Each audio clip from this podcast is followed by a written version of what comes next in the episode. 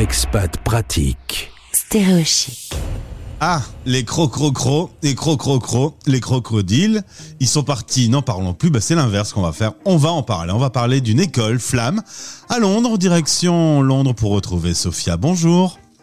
Bonjour Gauthier, bonjour tout le monde. Merci d'être avec nous aujourd'hui. Depuis Londres, on va commencer par raconter un peu ton histoire d'expatrié qui commence en 2011. Tu suis ton mari qui a une opportunité professionnelle.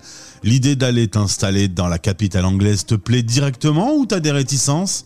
Mais écoute, euh, j'ai eu des réticences dans le sens où euh, j'avais une fille de un an et demi et un bébé de trois mois. Cool. Donc c'était un peu, c'était plus que l'aventure, c'était euh, compliqué. Je me suis dit, allez, pourquoi pas? C'est Londres, euh, c'est top, c'est euh, c'est une ville magnifique. Et, C'est ça. Voilà, et puis c'est l'aventure, on aime l'aventure, donc pourquoi pas? Au final, tout se passe très bien, mais à la suite du Brexit, vous décidez de saisir une autre opportunité. Vous partez pour New York. Et euh, alors là, c'est encore une autre culture. C'est encore une autre aventure. J'y suis allée en fait à, à reculons, j'avoue, euh, parce qu'on venait, enfin, je commençais vraiment à m'habi- m'habituer à Londres, Ouais. euh, les enfants, etc. Et là, on me dit, là, tu vas de l'autre côté de l'Atlantique. On m'a fait déjà traverser la Manche, et là, ça va être l'Atlantique. C'est un peu plus Mais. mais je me suis dit, bah voilà, euh, si on n'a pas le choix, on y va. Et puis on prend les deux enfants sous le bras et on est parti. Et là, tu me dis, super, euh, on quitte euh, Londres avec le Brexit et on se retrouve avec Trump. Chouette. Ouais, ouais, là c'était, on était tous, tous sous, sous le choc euh, Ouais. quand on a eu cette, cette mauvaise nouvelle pour nous. hein. après, chacun, chacun voit midi à sa porte, mais pour nous c'était une mauvaise nouvelle. Et c'est vrai que New York, bah, c'est une ville plutôt euh, libérale et, euh, et tout le monde est, et tout le monde pleurait.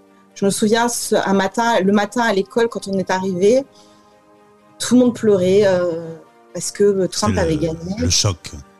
tout le monde était choqué, ouais. Ouais, ouais, c'était, c'était horrible. On savait pas, en fait, on savait pas à quoi s'attendre. Même nous, en tant qu'expatriés, on savait pas à quoi s'attendre. Est-ce que ça s'est bien passé au final? Parce que bon, il faisait pas mal de frasques à la télé, mais est-ce que au, final, dans la vie au quotidien, ça a changé quelque chose?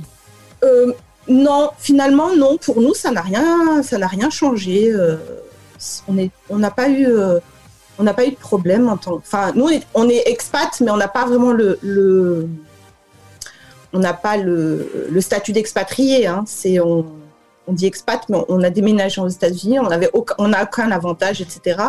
Mais, mais franchement, on a, on, on a vécu comme les Américains. Ouais.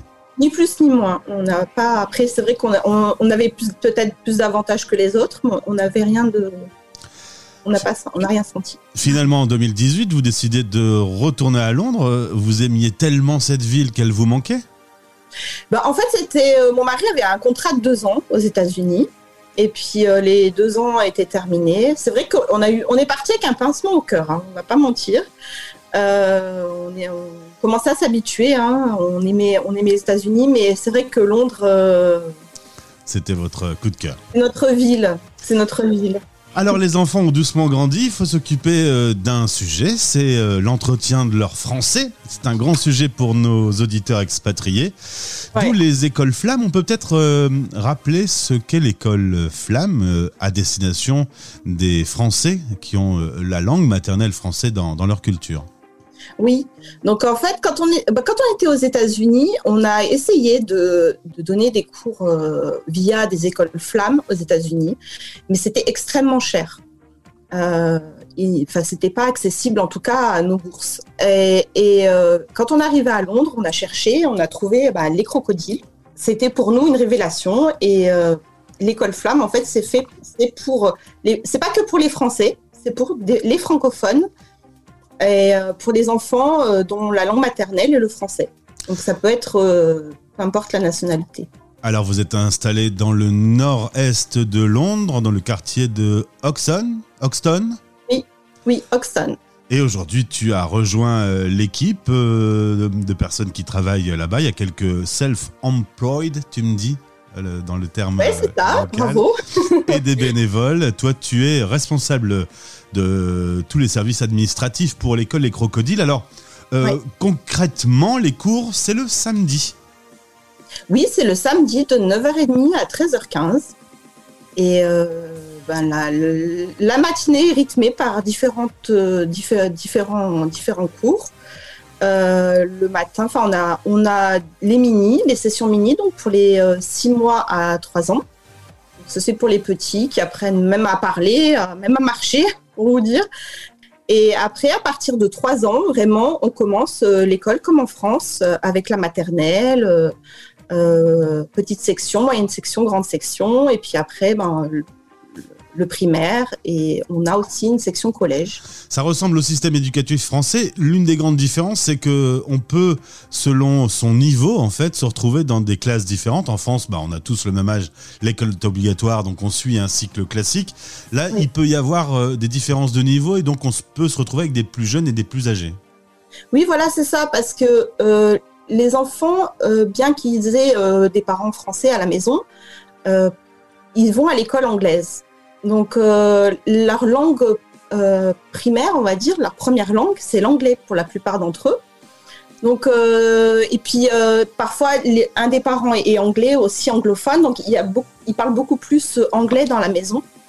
Même s'ils comprennent le français, c'est pas forcément naturel pour eux de le parler. Donc à l'école du samedi matin, ben, en fait, on évalue les enfants et selon ben, leur niveau, on les met dans telle ou telle classe. Donc c'est pas forcément euh, par rapport à l'âge, parce que parfois on nous dit euh, oui, mon enfant il a, il a 8 ans, il faut qu'il soit en CE2, mais non. C'est pas comme ça. Ça marche pas comme ça, non. Euh, on préfère en fait aller au rythme de l'enfant plutôt que, que de dire voilà, tu as 8 ans, tu vas en CE2 et voilà. Et donc au Crocodile, on a des francophones. Ils viennent d'où ces francophones? Principalement de France, mais d'ailleurs également? Oui, on a des Français, on a des Belges, on a des Canadiens, des Suisses. Euh, après, on a des gens de toutes les nationalités. Vraiment, euh, c'est très très mixte euh, au crocodile. On, a des gens qui viennent de, de Chine, des Australiens, mais on a aussi des, parfois deux parents qui ne sont pas du tout francophones, mais parce qu'ils parlent couramment français et qu'ils le parlent à la maison à l'enfant. D'accord et ben, l'enfant parle français parfaitement. Alors il y a le site internet pour pouvoir euh, avoir des renseignements. On s'inscrit, il y a quelques frais euh, trimestriels.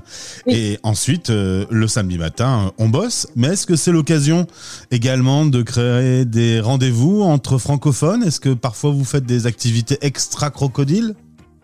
Alors, on, on a, en fait, la communauté des crocodiles, c'est comme une grande famille. Euh, tous les samedis matins, pendant, pendant le Covid, c'est vrai qu'on on avait fermé l'école aux parents, mais là, on a réouvert aux parents. On a ce qu'on appelle un talk shop où on vend café, euh, petits, euh, enfin croissants quand on en a, enfin des choses comme ça. Et ça permet de réunir tout le monde, de discuter tous ensemble. c'est un moyen sympathique de se retrouver. Et euh, nous-mêmes, de, de, de, parler aux parents, de les, de les rencontrer, etc. On en profite euh, puisqu'on est à Londres avec toi. Ça y est, Boris, euh, entre les petites fêtes, a annoncé que toutes les restrictions Covid étaient levées. Il n'y a plus de passe, il n'y a plus de masques. alors, on n'arrive pas à bien comprendre hein, de, de, France, Sophia. On a 460 000 cas hier on a des journées à plus de 400 000 cas et à quelques kilomètres de chez nous, de l'autre côté de la Manche, on fait comme s'il n'y avait plus de Covid. C'est un peu étonnant, non? Bah, on a, euh, moi j'ai vu ça hier ou avant-hier, euh, cette histoire de... J'étais, j'étais aussi un peu choquée, surtout qu'en France, oui, comme, comme tu dis, c'est pas sanitaire, passe vaccinal, pardon, parce que là c'est passe vaccinal, et ici, on veut plus en entendre parler. Ouais, c'est un peu, c'est un peu soudain de toute façon, euh, Boris est, étonnant. T'as eu Trump euh, à New York, euh, t'as Boris à, Londres. Ce sont des personnes. J'ai eu la totale, hein, comme ça, c'est bien. Sophia, dernière question avant de se séparer. Est-ce que la France te manque un peu? Ben moi, la France, je la vois quand je peux, deux fois par an. Hein. j'y vais deux fois par an. Je vais visiter ma famille et ma belle famille. Et bien sûr, moi, ça me manque toujours. Hein. ça me manque toujours. Et la famille surtout qui manque. tu m'as dit, bah, elle va t'écouter, la famille, on va leur offrir une dédicace. Tu m'as dit que c'est la première fois que tu répondais à une interview radio, mais par contre, tu avais déjà appelé pour faire des dédicaces. Bah écoute, euh, vas-y, fais-en une pour, euh, pour tout, toute ta famille qui, qui t'écoute du coup aujourd'hui sur Stéréo Chic. Bah, J'embrasse tout le monde et, euh, et puis j'espère que tout ira bien. Et eh ben, on va t'offrir Tété à la faveur de l'automne, qui est une chanson que tu euh, aimes entendre. C'est pour toi. Merci beaucoup, Sophia. Merci, Gauthier. À bientôt. Au revoir. Expat Pratique. Stéréochic Radio. Retrouvez la suite de cette interview sur stéréochic.fr et sur toutes les plateformes de podcast habituelles.